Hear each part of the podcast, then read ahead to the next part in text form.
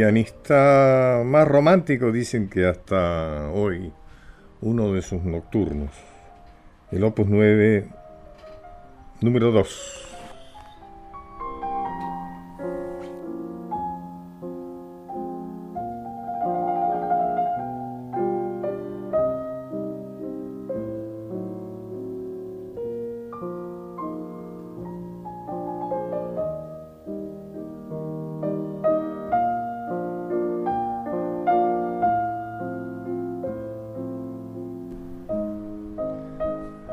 Bellísimo, ¿no es cierto? Es el andante y el pianista es Tomás Vasari.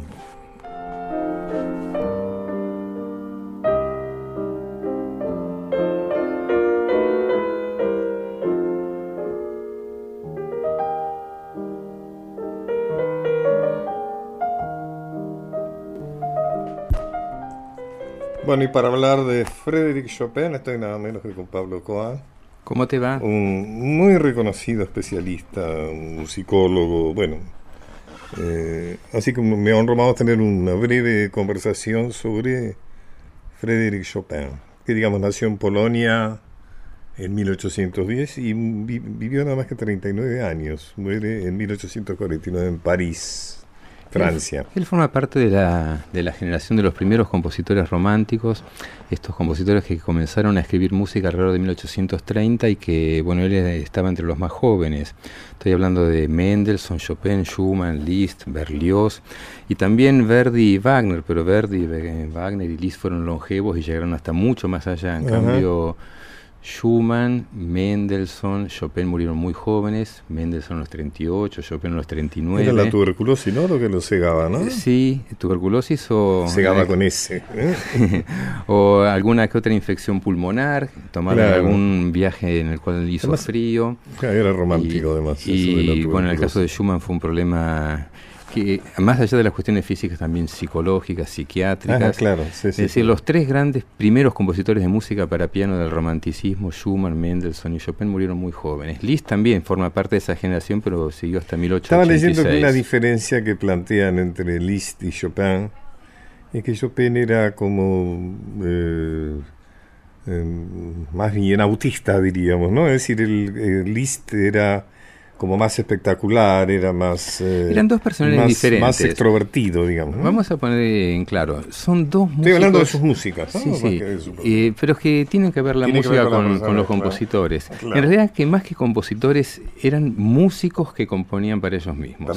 Eran pianistas formidables. Grandes pianistas. Pero formidables. El pian, eh, digamos que quien cree que estudiando piano y toca Beethoven llegó al límite, no, para tocar Chopin y Liszt hay que adquirir otro tipo de técnicas y destrezas, porque hay otro tipo de técnicas y de desarrollos musicales, compositivos y pianísticos que son nuevos. El primero fue Chopin y Liszt lo aprendió de Chopin, pero además como personalidades eran distintos. Liszt era una especie de Paganini, un Freddie Mercury de su tiempo, el gran astro que andaba paseando por Europa y dando conciertos de piano. Él es el que inventó el término recital, él se ah, Él era se autodominaba un poeta que él sus conciertos eran recitales en el sentido de poesía. En cambio Chopin era un compositor formidable, un revolucionario dentro de la música, pero era una persona una personalidad bastante apocada. Eh, Muchos dicen que vivía bajo el, dominio de su mujer, que era George Sand, una mujer que vestía pantalones, fumaba y, firmaba con nombre de varón. Claro, porque decía que la única posibilidad de tener un lugar en la cultura era siendo varón. O sea que las feministas lo tienen y em, muy bien ganado como una de sus grandes precursoras. Pero Además fue la mujer de, figura muy... Sí, no se quedó solamente con Chopin, la señora. Con Chopin, ¿no? Eh, pero la cuestión es que Chopin era una personalidad apocada y no, no figuraría si hubiera sido. No tenía gente de prensa y a Liszt no, le, y a no le hacía falta. Él era su propio agente de prensa. Pero es un compositor fantástico. Los dos son maravillosos. Son maravillosos y son distintos. No hay que elegir. Y son distintos. No. no, podés elegir a los dos y a Schumann y a Mendelssohn no te olvides tampoco. ¿eh? Mendelssohn a mí me gusta muy especialmente. Es que yo creo que son buenos músicos. Además, eh, por lo menos desde Radio Nacional Clásica contribuimos a, a tomar conciencia de que la música clásica no es para una élite, sino que es un bien cultural a compartir, a disfrutar y a realmente ponerlo en primer Pablo Cohen es el director de Radio Clásica, Radio Nacional Radio Pública, Radio Nacional Clásica, que es una radio que se escucha mucho. Espero que sí. ¿Sabes a quién no escucha mucho? Taxis. Sí. Escuchando Radio Nacional Clásica. Sí, la Nacional eh, Clásica y la Nacional Folclórica son dos radios que en los taxis se escuchan bastante. Son Somos hermanitas de las FM dentro de la aquí del edificio de Maipú 555. También está la Radio Nacional Rock. Somos las tres FMs. Y yo estoy con la clásica. y en este momento estoy en la AM muy contento, ¿eh? hablando con Pacho bueno, Pablo, muchísimas gracias. Un ¿eh? gusto. Te Hemos hecho un camino, hemos recorrido un camino muy atractivo, muy interesante en un tema que yo no conozco demasiado, que es la música. Hace un alto y disfruta del paisaje. Los caminos de Pacho O'Donnell.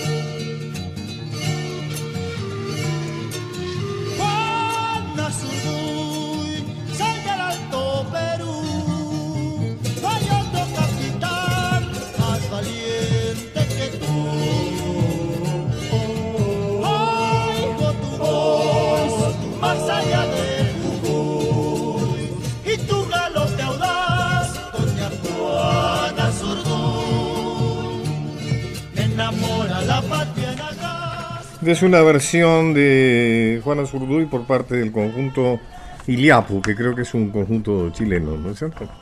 Eh, para, variar un poco la archiconocida versión de Mercedes. Bueno, Juana Azurduy provocó mi primer libro de historia, que fue en el año 1995, si no me equivoco, que fue quien eh, de alguna manera eh, un libro todavía bastante inmaduro y demás, pero que me, me, entró bruscamente y gozosamente en el campo de la historia.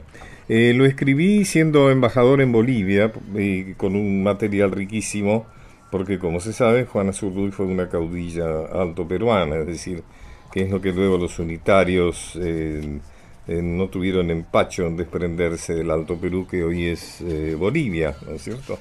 Como recordarán, el que se opuso fue Bolívar, que le decía a Sucre que no había que desgarrar las naciones nuevas. O sea, Bolívar tenía muy claro el proyecto del Foreign Office de balcanizar y despedazar los territorios eh, salidos de la opresión española y bueno, así fue como nuestra patria se dividió en cuatro, en cuatro países. Sucre insistió en darle la autodeterminación, tema muy en boga hoy que luego conversaremos con un amigo que tengo acá al lado mío, le dio la, la posibilidad de autodeterminarse a los altoperuanos en una elección muy condicionada que este, finalmente convenció a Bolívar, algunos dicen que lo convenció porque le dijo que el nuevo país iba a llevar su nombre, República de Bolívar, que luego se transformó en Bolivia. Eh, Juana fue de alguna manera en la figura de Juana reivindiqué el papel de la mujer en nuestras guerras de la independencia, porque de acuerdo a la historia que siempre nos contaron y nos enseñaron, las mujeres lo único que hacían era bordar banderas, donar alhajas, pero sobre todo esperar a los maridos próceres.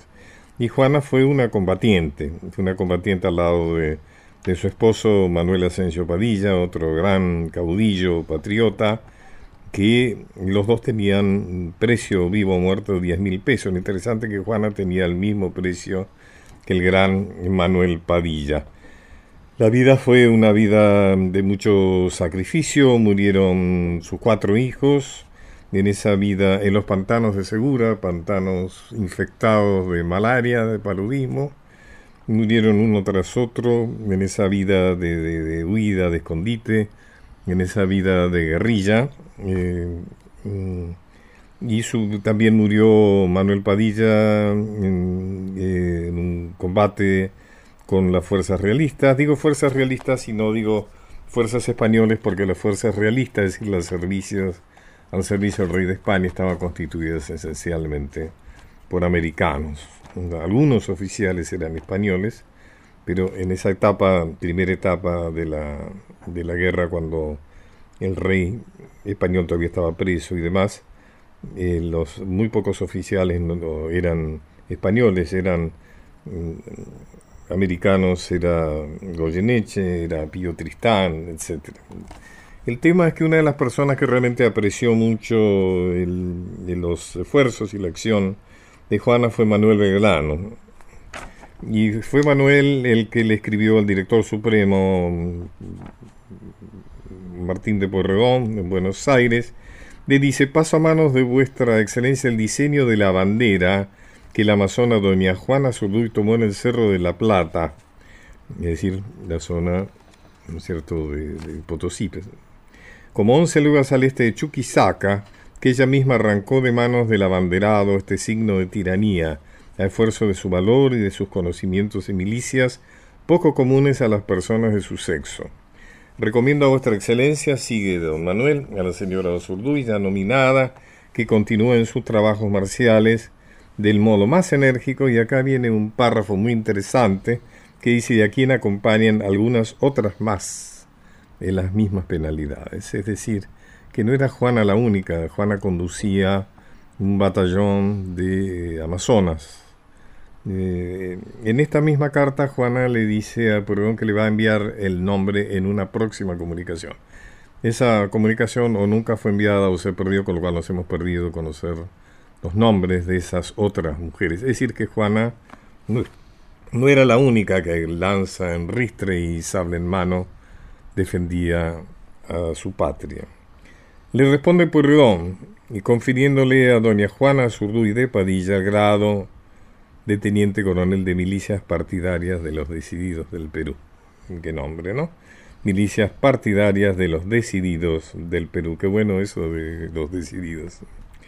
Le dice, el gobierno en justa compensación de los heroicos sacrificios con que esta virtuosa americana se presta a las rudas fatigas de la guerra en obsequio de la libertad de la patria, ha tenido a bien decorarla, así dice, decorar, no condecorarla, sino decorarla, con el despacho de teniente coronel que acompaño para que pasando las manos de la interesada le signifique la gratitud y consideraciones que han merecido al gobierno sus servicios, igualmente que a las demás compatriotas que la acompañan. Es decir, acá Pueyrredón vuelve a, mm, a eh, referirse a esas otras combatientes eh, mujeres. Vamos, nos vamos a despedir con la versión de Juana Zurduy de Patricia Sosa.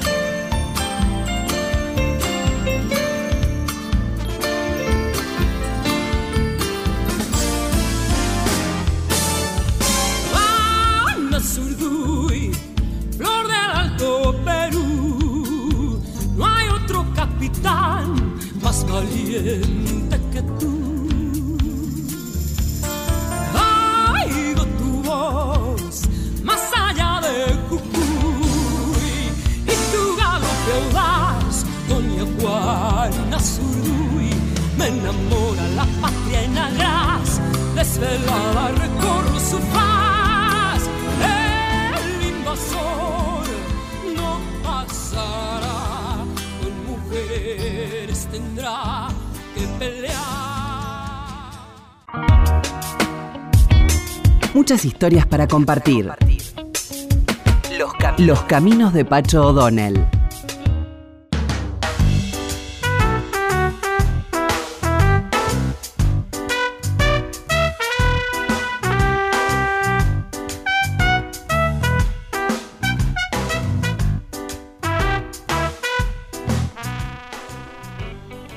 Hugo, ¿cómo estás? ¿Qué tal? ¿Qué tal, Pacho? Estoy hablando con Hugo Chumbita, reconocido historiador, artículo, eh, autor de algunos libros eh, muy interesantes, ¿no es cierto? Como de bandidos rurales, eh, la biografía de Severo Chumbita, un caudillo tardío de la zona andina, el libro sobre, bueno, tenés unos cuantos libros, digamos, el libro sobre el hecho de que grandes figuras de la historia argentina como Perón, Irigoyen y San Martín fueron hijos de, indios. Así es, Hijos del País se llama ese libro. Hijos del País, exactamente. Y hoy te llamo para que, agradeciéndote más que siempre estés bien dispuesto a que te moleste, eh, a que me cuentes un poco qué fue la noche de los bastones largos. Contanos qué fue eso. Sí, yo en ese momento estaba todavía en la Facultad de Derecho, terminando mi carrera de abogado, y Recuerdo que ese gobierno, apenas asumir esa dictadura militar de Onganía, decidió terminar con autonomía universitaria. Recordemos que había desplazado a Ilia.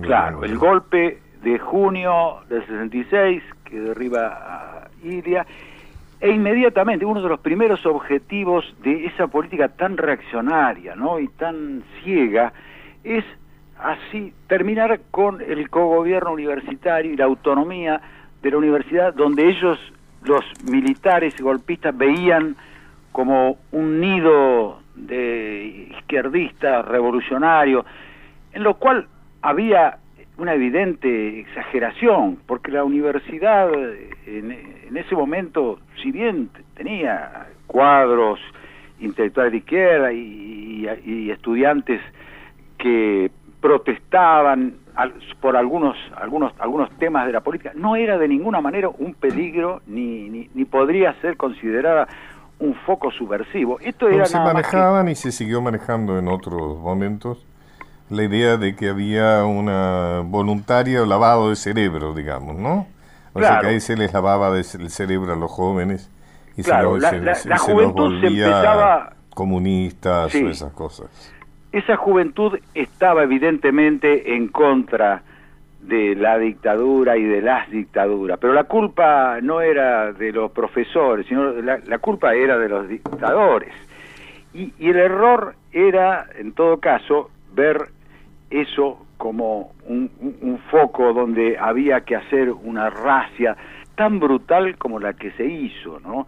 Yo, yo recuerdo eh, sobre todo el caso de Rolando García, eh, Manuel Sadowski, que son dos intelectuales y científicos que llegué a conocer y que fue realmente torpe y criminal lo, que hicieron con ellos, la expulsión de la universidad de tantos otros profesores. El, nombre, el nombre emblemático siempre es Milstein, ¿no?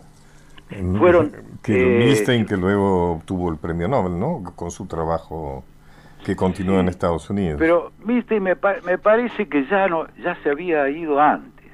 Creo que ya se había ido antes. No, mm. no lo recuerdo bien. recuerdo sí, a, por ejemplo, a Grigorio Klimovsky.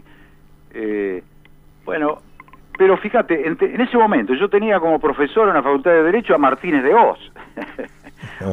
o, sea, la, Facultad de Derecho, por ejemplo, eh, estaba totalmente en manos de los liberales gorila y, había otros sectores de la universidad que también, ¿no es cierto?, seguían la misma línea. En todo caso, había algunos, algunos sectores, algunos ámbitos de profesores más contestatarios, pero, pero no se puede decir que fuera una universidad subversiva ni revolucionaria, ¿no? Eso, eso me parece importante rescatarlo porque, este, sin, sin desmerecer la, el repudio que, mere, que justifica, ¿no es cierto?, esta denominación de la noche de los bastones largos, ¿no? Eh, hay, hay que señalar que fue sobre todo una cosa muy torpe y que, luego se siguió repitiendo con otras dictaduras hasta llegar al, al, colmo del proceso. ¿no? Que ahí ya no fueron bastones largos, ahí ya fue más, más radicalizada la cosa, ya fue la eliminación física, ¿no? O también la eliminación por el terror, ¿no? La obligación del exilio. Yo creo que cuando se habla de la dictadura del proceso cívico-militar, nunca se, se tiene demasiado en cuenta el daño que produjo, los que podríamos llamar daños colaterales, ¿no es cierto? la cantidad de gente que se fue, aún siendo, aún no siendo eh, muy destacados, pero que significaron verdaderamente una gran pérdida de, de, capacidad y de talento y de entusiasmo. además que, este gobierno ha hecho ¿no? una campaña de regreso que ha sido bastante bastante buena, bastante importante, ha regresado bastante gente, pero pero hay tanta gente afuera todavía, ¿no? Y, y espera, a donde iba iba a otro lado. Iba a decir que aunque estén todavía acá, hay gente que quedó muy limitada a raíz del terror y a raíz de la persecución. Como un futbolista, como un futbolista, si se le rompe los ligamentos de la rodilla, aunque vuelva a jugar, pero juega un 10% menos, ya no es el crack que era o que pudo ser, ¿no? Acá ha habido, digamos, uno de los efectos perdurables, diríamos, de la dictadura del proceso, es que instiló, diríamos, ¿no? Infiltró efectos de no tanta espectacularidad, digamos, como las desapariciones, pero que fueron de gran daño social, ¿no es cierto? Vos sabés que a mí muchas veces me pasa que recuerdo a ciertas personas y me pregunto, ¿dónde está este tipo que era un tipo tan capaz, que iba a ser un campeón en lo suyo, sea la ingeniería, sea la medicina, sea lo que sea? Y, evidentemente todos esos años si bien no lo torturaron, si bien no desapareció, a lo mejor no se exilió, o a veces eh, se exilió, no, o no tiene por qué haberse exiliado, y quedó dañado, ¿no? Quedó dañado en un punto, y algunos se pervirtieron. O sea, yo me acuerdo que regresé de mi exilio, me impresionó mucho la cantidad de gente que se había pervertido, o sea, que habían sido verdaderamente pensadores, eh, militantes, eh, verdaderos eh, tipos de, de, ideas muy, muy, eh, muy vigorosas y que estaban en el DM2, en la bicicleta financiera. O sea, hubo mucha gente que desapareció, podríamos decir, de la moralidad pública, ¿no es cierto? Que realmente dejaron girones de su personalidad y de su proyecto de vida. Y, claro, y esa represión genera dos fenómenos. Por un lado, la, la radicalización de la respuesta que llevó incluso a, muchos jóvenes a tomar las armas. Y por otro lado, la, la, gente que se resignó y se entregó al, al sistema, exacto, producto de esa desmoralización ¿no? que, que causó. E, e, ese es el problema que todavía, ¿no es cierto?, todavía estamos recuperándonos ¿no? de, de todas esas calamidades. De todas esas cosas, sí, sí, por supuesto. Y ese terror, ¿no es cierto?, ese miedo que anda dando vueltas por la sociedad, que es tan fácil reactivarlo y que yo no sé si tampoco no tiene algo que ver con aquellos años, ¿no? Una, yo llamaría una capacidad de tener miedo, ¿no? O sea, porque es como que el miedo, ahora hay miedo a otras cosas, ¿no? Además es muy fácil reactivar ese miedo, de pronto un medio puede ser capaz de, de infiltrarte un miedo a la inseguridad, un miedo a la crisis que estaría por venir, un miedo a la inflación. Ha quedado como un mecanismo de miedo, eso tampoco ha sido suficientemente analizado, porque me parece, habría que ver si la sociedad argentina no tiene un nivel de miedo mayor que otras sociedades por lo que pasó. Si tomáramos el hecho individual de la situación traumática, así debería ser, ¿no es cierto? Porque un tipo que lo atropelló un auto, inevitablemente va a tener lo que podría llamar ciertas precauciones, ¿no? Ante las cruces de calles, por ejemplo. Claro, claro. Bueno, pero la, la, pedagogía de las dictaduras, yo creo, por suerte, está agotada y, ah, vemos que toda América va en otra dirección, ¿no? Absolutamente. Que esperemos que persista, ¿no? Huito. Bueno. Hugo Chumbita, muchas gracias. Gracias a vos, Un abrazo fuerte. Los caminos de Pacho O'Donnell. Un puente entre el pasado y el futuro para entender el presente.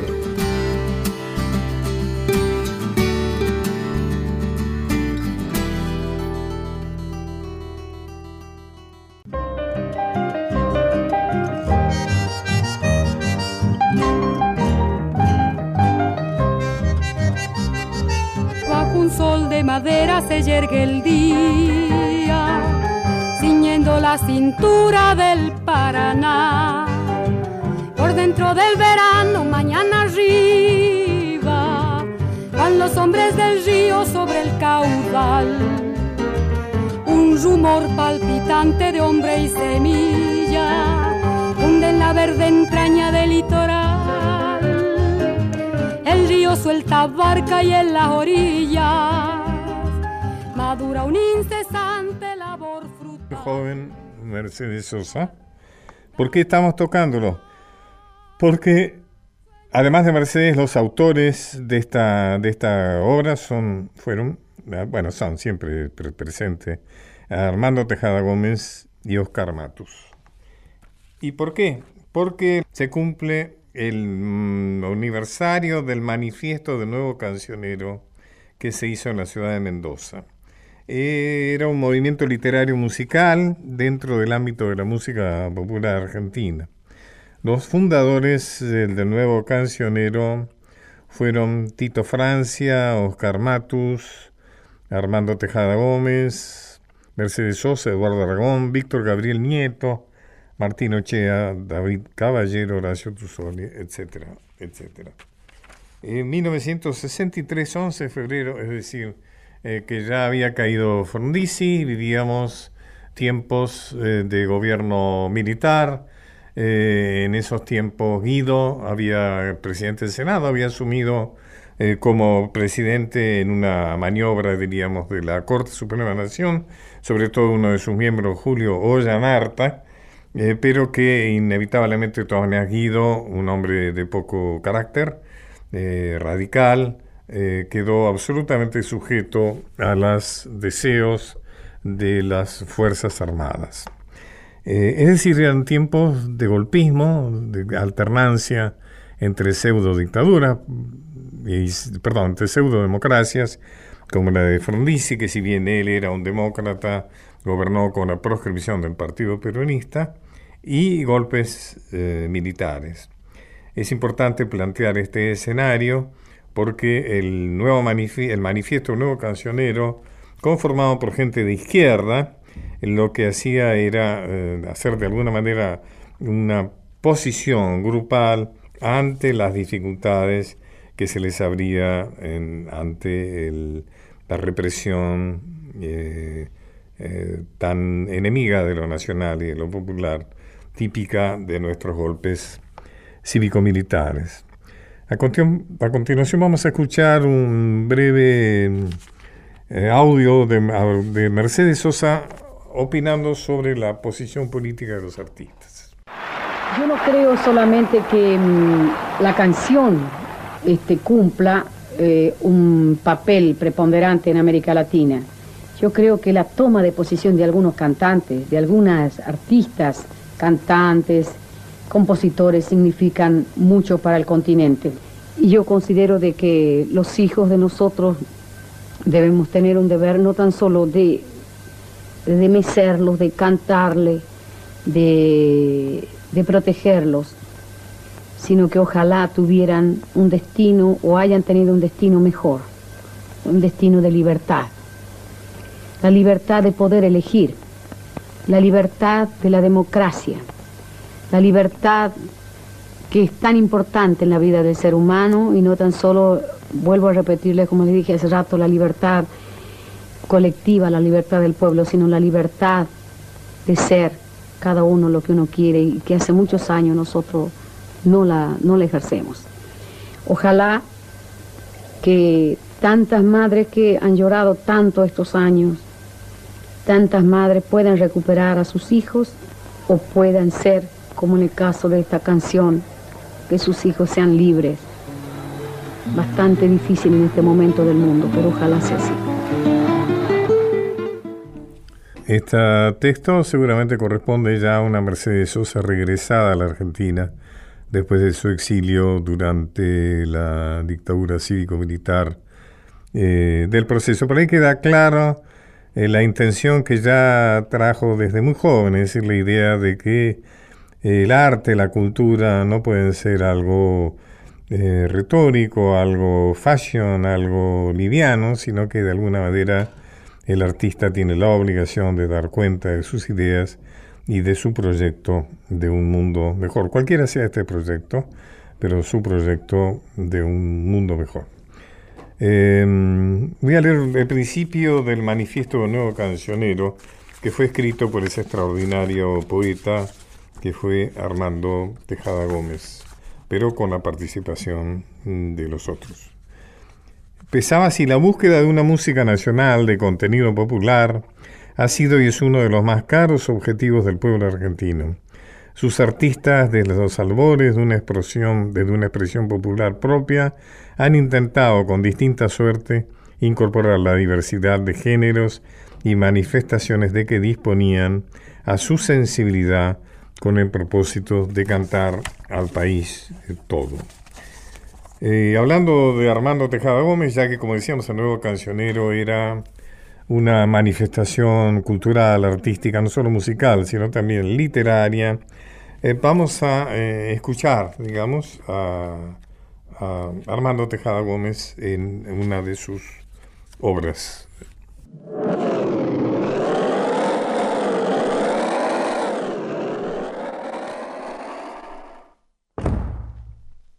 Lo vieron avanzar hacia la noche. La guitarra raigal lo custodiaba. Apagaron las voces del boliche. Las sombras le cayeron de los párpados.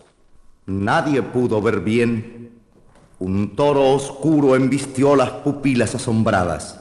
Tambaleando su sangre entró a la noche. Está recitando la verdadera muerte del compadre, Armando Tejada Gómez parecía su tamaño terrestre ante los astros. Hay que andar el rigor, climas de hombría, atravesar un trópico de tábanos, desnudar su lejana alfarería, reconstruirse en lo tierno de su carne para saber qué viento de jaurías derribó la estatura del compadre. Nunca se supo bien. En los boliches, la luz y los candiles lo callaron. Avanzó deshojando los latidos desde una astrología de puñales. Una amapola cruel al rojo vivo se le fue haciendo brasa entre las manos. La luna lo tumbó, lo puso muerto, se le dejó caer como un hachazo. Aquí cayó el compadre a su silencio. Agregado a la arena fue olvidándose. Quedó cara a la luz, semblante al cielo de espaldas al olvido, rostro al alba. Cuando regresó el viento, sur y ríos, pasó sobre su rostro duro y áspero. Aquí lo absorbió el río, las raíces desataron la furia de sus barbas, una lenta labor de polvo y tiempo le buscaba el origen de la sangre, su piel volvió a la tierra.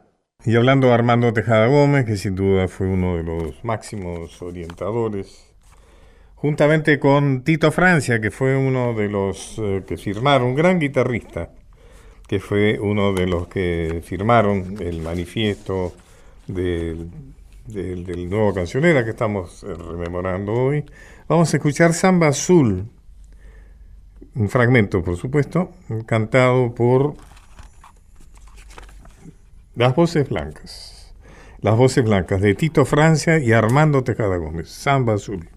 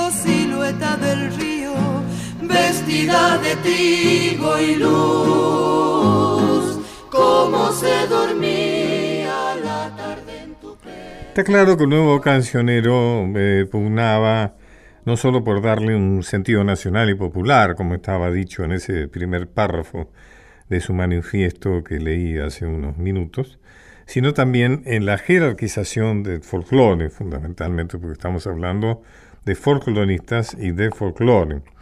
En un párrafo del manifiesto Nuevo Cancionero se puede leer hasta el advenimiento de Buenaventura Luna. Este es un párrafo de gran actualidad.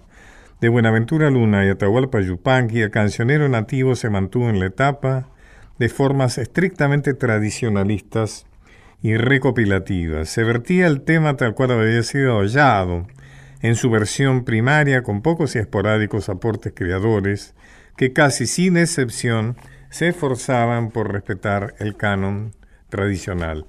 De este celo por las formas originarias y puras, sobrevendrían luego los vicios que quieren hacer del cancionero popular nativo un solemne cadáver. En su tiempo, cuando lo principal era la difusión de la canción nativa, este estilo y este concepto tuvo una innegable justificación, y esa labor de tantos abnegados cultores y, cultores y difusores de la canción vernácula nos merece un alto respeto. Entonces el cancionero carecía de un sitio hondo y visible en la sensibilidad de amplios sectores del país. Era natural y lógica la insistencia el mostrarlo tal cual era o había sido su origen. Pero fue la fijación, este es un comentario eh, muy fuerte, pero fue la fijación en ese estado lo que degeneró en un folclorismo de tarjeta postal, cuyos remanentes aún padecemos, sin vida ni vigencia, para el hombre que construía el país y modificaba día a día su realidad. Hay quienes dicen, bueno, estoy diciéndolo yo, no manifiesto de que realmente el folclore es una música que ha eh, sufrido eh, una cierta detención y no una evolución como lo ha tenido el tango, sobre todo a través de Astor Piazzolla, pero sobre todo, pero evidentemente ha conspirado contra esto la poca difusión que el folclore tiene en la actualidad, ¿no es cierto? Es el huevo y la gallina. Sigue el párrafo. Es como Buenaventura Luna en lo literario con Atahualpa Yupanqui, en lo, literario musical con quienes se inicia un empuje renovador que amplía su contenido sin resentir la raíz autóctona, etcétera, etcétera. Bueno, para tomar otro ejemplo de, de, la música derivada del manifiesto del nuevo cancionero, vamos a escuchar de Tejada Gómez y Oscar Matus, que era, como ustedes saben, el esposo de Mercedes y el padre del hijo de Mercedes, vamos a escuchar La Zafrera, una samba.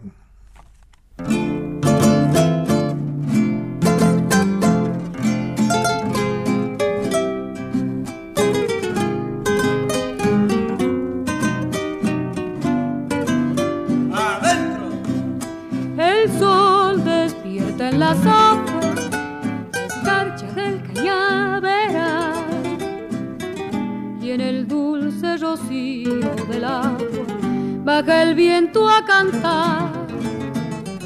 Cuando el brazo sofrero arriba el oscuro sabor del jornal, el día enciende en la caña lo verde de mi Tucumán y en el aire de un silbo andariego la mañana se va a jugar con el chango deje allá.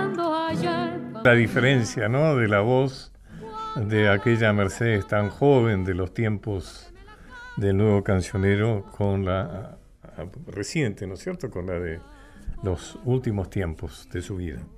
Su tambor a golpear, pa' que se haga esperanza, el amargo almíbar del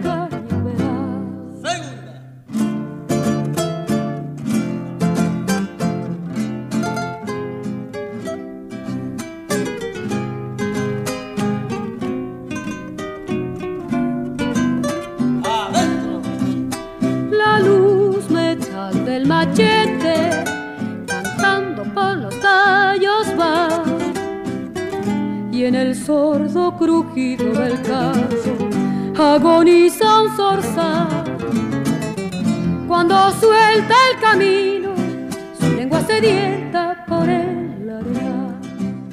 La tarde oscura de azúcar. Cuando la luna zafrera se queme en las carpas de tanto soñar, subirá por la sangre de un grito su tambor a golpear, para que se haga esperanza el amargo almíbar del cañaveral. Es muy interesante porque indudablemente es un texto de protesta, diríamos, si se me permite una expresión quizá no la más adecuada, pero tiene el disimulo, diríamos, a que estaban obligados por la represión, por el hecho de que todos estos estaban en las listas negras de las distintas dictaduras que se abalanzaban sobre nuestro país. Y entonces no dejaban con mucha inteligencia de transmitir un mensaje tan distinto, ¿no es cierto? Esas letras tan vacías de las cuales hoy escuchamos tanto en las radios, eh, que se confunde música popular con letras estúpidas, pero que de alguna manera no dejaban de decir, digamos que, eh, como, recién leía, ¿no es cierto?, que el, el, amargo almíbar del cañaveral, o sea, se está cantando ahí algo que de alguna manera tiene que ver con el infortunio. Pero como buenos artistas se lo hace bellamente. Habrán ustedes registrado la belleza de la voz de aquella Mercedes Sosa joven, que luego siempre siguió siendo una voz bellísima, pero indudablemente viviendo una transición a medida que iba madurando, podríamos decir, decir creciendo, pero indudablemente es eh, madurando. Bueno, Mm, creo que hemos hecho honor, por lo menos en la medida de lo que hemos podido, a esta excelente y absolutamente memorable creación del nuevo cancionero.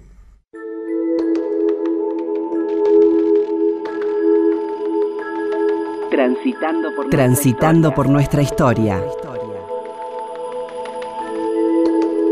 Los caminos de Pacho O'Donnell.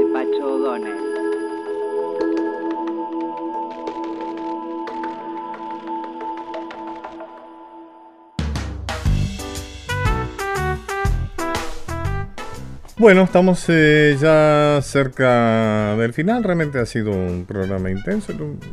vengo pasando muy bien ahora, hasta ahora, y seguro de que muy bien en lo que viene, porque voy a hablar con una amiga, una persona muy importante en, la, el panorama cultural argentino, una gran difusora de nuestra cultura, sobre todo la cultura de libros, pero también más amplio que eso, con tradicional este, programa eh, de televisión en, la, en el canal público, que es mi amiga Cristina Muchi. ¿Cómo estás, Cristina?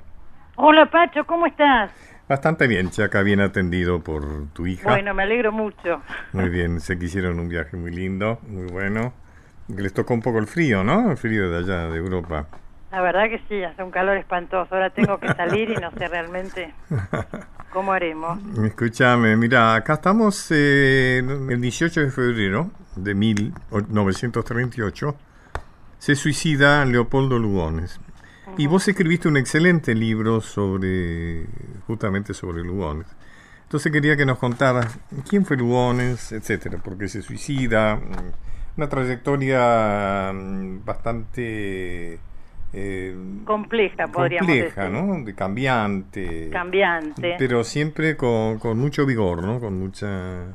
Sí, tal vez demasiado vigor, Pacho. sí. Una persona que, a ver, Lugones es complejo porque es el paradigma del escritor comprometido. Vos estarás de acuerdo con eso. Sí, sí, claro. El escritor que paralelamente a su obra aspiró a convertirse, qué sé yo, en el ideólogo de su tiempo, ¿no? A partir de ahí buscó siempre, eso es verdad, la cercanía eh, del poder. Empezó siendo anarquista, socialista, acordémonos del diario La Montaña, que funda en esa época con José Ingenieros. Después adhiere al proyecto de Roca, conservador liberal, tiene varios cargos en el gobierno de Roca, sobre todo en el ámbito educativo, y finalmente termina apoyando el fascismo eh, y el golpe del 30, es uno de los principales ideólogos del golpe del 30. El famoso discurso en Lima, ¿no? el discurso en Lima, eh, donde habla de la hora de la espada, Claro. y después concretamente un apoyo a Uriburu, que le redacta un informe confidencial, y después es uno de los autores, tal vez el principal, del manifiesto del 6 de septiembre de 1930, ¿no? Él se decepciona rápidamente, ¿no? No sé si él se decepciona. No sé o- si él se decepciona. o Lo si que no pasa, le dan el esto lugar. también hay que verlo, es que Uriburu no lo llama nunca. Claro, no le dan el lugar que le esperaban. Claro, no, no, no llega a tener ningún cargo, él aspiraba, ¿no es cierto?, a un lugar preponderante, o por lo menos a, a ser el gran ideólogo, el pensador de la revolución, y no lo convocan. En cambio, convocan a su hijo Polo, tristemente famoso por ser el inventor de la picana eléctrica, entre otras barbaridades, al frente de, de la Comisión de Orden Político, creo que se llamaba, que era la comisaría de ese momento, la policía, y bueno, introduce torturas y demás, ¿no? Es, eh, eh, tiene valor literario Lugones. Yo pienso que tiene valor literario, tiene un gran valor literario Lugones, además influyó muchísimo en todas las generaciones posteriores. Lo que pasa que hoy no sé si se corresponde la literatura de Lugones con la sensibilidad contemporánea. Hoy es muy Claro. difícil leerlo, es muy virtuosista. Eh, que de dice que a Lugones hoy se lo lee desde Borges, ¿no? Borges fue quien puso a Lugones en el estandarte. Como Lugones había puesto en su momento a José Hernández Claro. en las conferencias, ¿te acordás? En el Teatro Deón, el payador, es Borges el que pone a Lugones en ese lugar. Fíjate que fue, consi- yo creo que ya hoy no, pero eh, el Día del Escritor sigue siendo el aniversario, el día del aniversario del nacimiento de Lugones, el 13 Ujú. de junio. O sea, fue durante mucho tiempo el, el paradigma del ¿Qui- escritor. qui- ¿Quién ¿no? impuso, ¿Te acordás quién impuso esa fecha? ¿En qué gobierno? No, no, la verdad que no sé ni en qué año se impuso esa fecha. Sería Ajá. interesante ese Sería dato. interesante. Eh, a mí algo que me gusta, yo soy un gran eh, fanático del Martín Fierro, ¿no? Y algo que, que siempre le agradezco a Lugones es el- la forma en que él impuso, ¿no es cierto?, en el canon, digamos, de la Sí, literatura pero argentina. ¿sabés lo que pasa? Al Sí, Martín Fierro. Ah, si bien no lo hizo quizá desde el lugar, digamos. Claro, porque lo hay hizo que ver con un- qué intención se hizo. En ese momento Claro. es cuando es la ola inmigratoria que le provocaba pánico a Lugones y a tantos nacionalistas. Es claro, Entonces deciden exaltar al gaucho como paradigma de la nacionalidad, el gaucho al que primero habían destrozado de todas las formas posibles. Así que también eso es relativo, ¿no? Claro, sí, sí, de acuerdo. Es también una visión aristocratizante, no elitista. o- Yo, yo recordaría también, si hablamos de la muerte de Lugones, Pacho, que en ese año 38, desde el año anterior al 37 al 38, se mueren, se suicidan los tres más importantes escritores argentinos de esa época, Horacio Quiroga, Lugones y Alfonsina Storni pocos meses después, Claro, eh, Horacio Quiroga se suicida en el 37, un año antes. ¿no un cierto? año antes, Eh, y casi el mismo día, ese el momento, 19, el dice- 19 de febrero, digamos. ¿no? 19 de febrero. eh, ¿Vos le das espera. alguna interpretación a eso? Bueno, mira, en ese momento causó mucha conmoción. Salió Alfredo Palacios a hacer un discurso en el Congreso, ¿no? Hablando de, de las tres muertes y dice algo así como, algo le pasa a la sociedad argentina, algo anda mal en la vida de una nación, cuando en vez de cantarla los poetas parten voluntariamente en medio de la indiferencia del Estado Ajá. fue, fue una cosa muy fuerte. Si lo analizamos, Quiroga tenía un cáncer de próstata, Alfonsina también tenía cáncer de mama, o sea, se suicidan en circunstancias muy especiales. El suicidio de Lugones es diferente, primero porque estaba sano y segundo porque se dan una serie de elementos. Primero que él había dado por definitivamente perdido ese rol de, de intelectual fundamental del país, convocado constantemente al que aspiraba, Pensá que después de, de Uriburu viene Justo y Justo dicen que echó todos los proyectos de Lugones al cesto de papeles y unos días se suicida unos días antes de que asuma Roberto Ortiz, ¿no? Con la concordancia. Entonces él veía como el fracaso de un proyecto y su propio fracaso personal. Se le suma un desengaño amoroso muy fuerte que había tenido con una alumna, una chica joven. Y que yo creo que le tiene que haber influido muchísimo el asunto este de Polo, de su hijo Polo, el torturador, que no te olvides que el diario Crítica, Botana se encargó de sacar en tapa durante muchísimo tiempo las atrocidades que cometía Polo Lugones. Yo creo que eso a él lo tiene que haber afectado muchísimo porque él reivindicaba el orden, hasta la fuerza y demás, era un militarista, pero una cosa es ser un militarista y otra, pienso, se habrá planteado Lugones, era, qué sé yo, utilizar el submarino, la pican eléctrica, ¿no? Yo creo que él la tiene que haber, y además montones de cosas que surgieron sobre Polo. Reivindiquemos también a Piri Lugones, ¿no? Que fue ¿A quién? A Piri Lugones. Bueno, que fue hija de Polo. muerta, muerta por la, la historia de esa familia, la saga familiar es realmente muy fuerte. La hija del torturador Piri Lugones, un intelectual de peso, digamos, de calidad que fue una de las muertas y desaparecidas, ¿no? Eh, desaparecida, ¿no? y, está desaparecida por la dictadura. Así que ahí se completa un poco con Piri Lugones mm. esta historia, esta saga familiar, ¿no?